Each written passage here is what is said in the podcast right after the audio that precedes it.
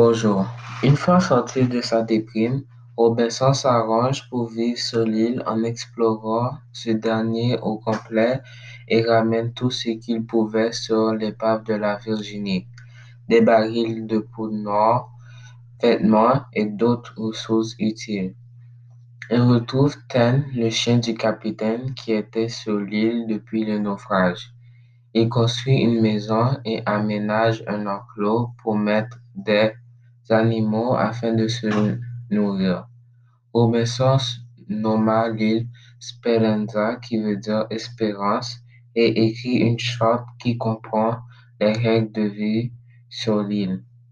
Un jour, Robinson voit à partir de sa longue vue des Araucans qui sont de redoutables Indiens de la côte Chili, sacrifier un homme sur la plage. Plus le temps passe, plus Robinson organise sa vie sur l'île. Il se crée un calendrier et établit une routine du matin au soir.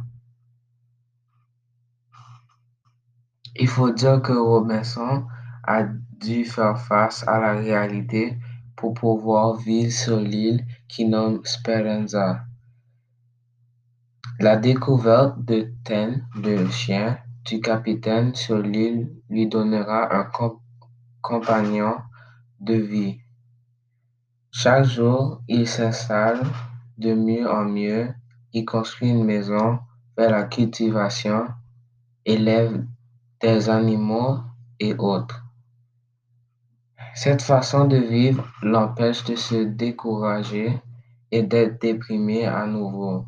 Robinson s'installe et se sent chez lui au point de considérer, au point de penser à des visiteurs quand il voit les bateaux des Indiens. Bien que ce soit difficile, nous pensons que Robinson s'habitue à l'idée qu'il vivra définitivement sur Speranza.